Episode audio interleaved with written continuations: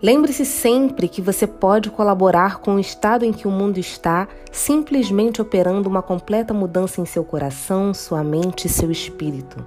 E quando você perceber isto, assumir suas responsabilidades e começar a agir, verá que as mudanças vão começar a acontecer à sua volta, em pequenas coisas no começo e depois se espalhando até completar tudo. Pense como é maravilhoso e animador você saber que para fazer alguma coisa para endireitar o estado do mundo é só você mudar interiormente e projetar essa mudança para fora.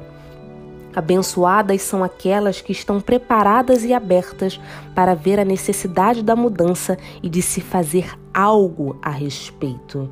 Porque eles são como o fermento na massa fazer algo para que o pão cresça.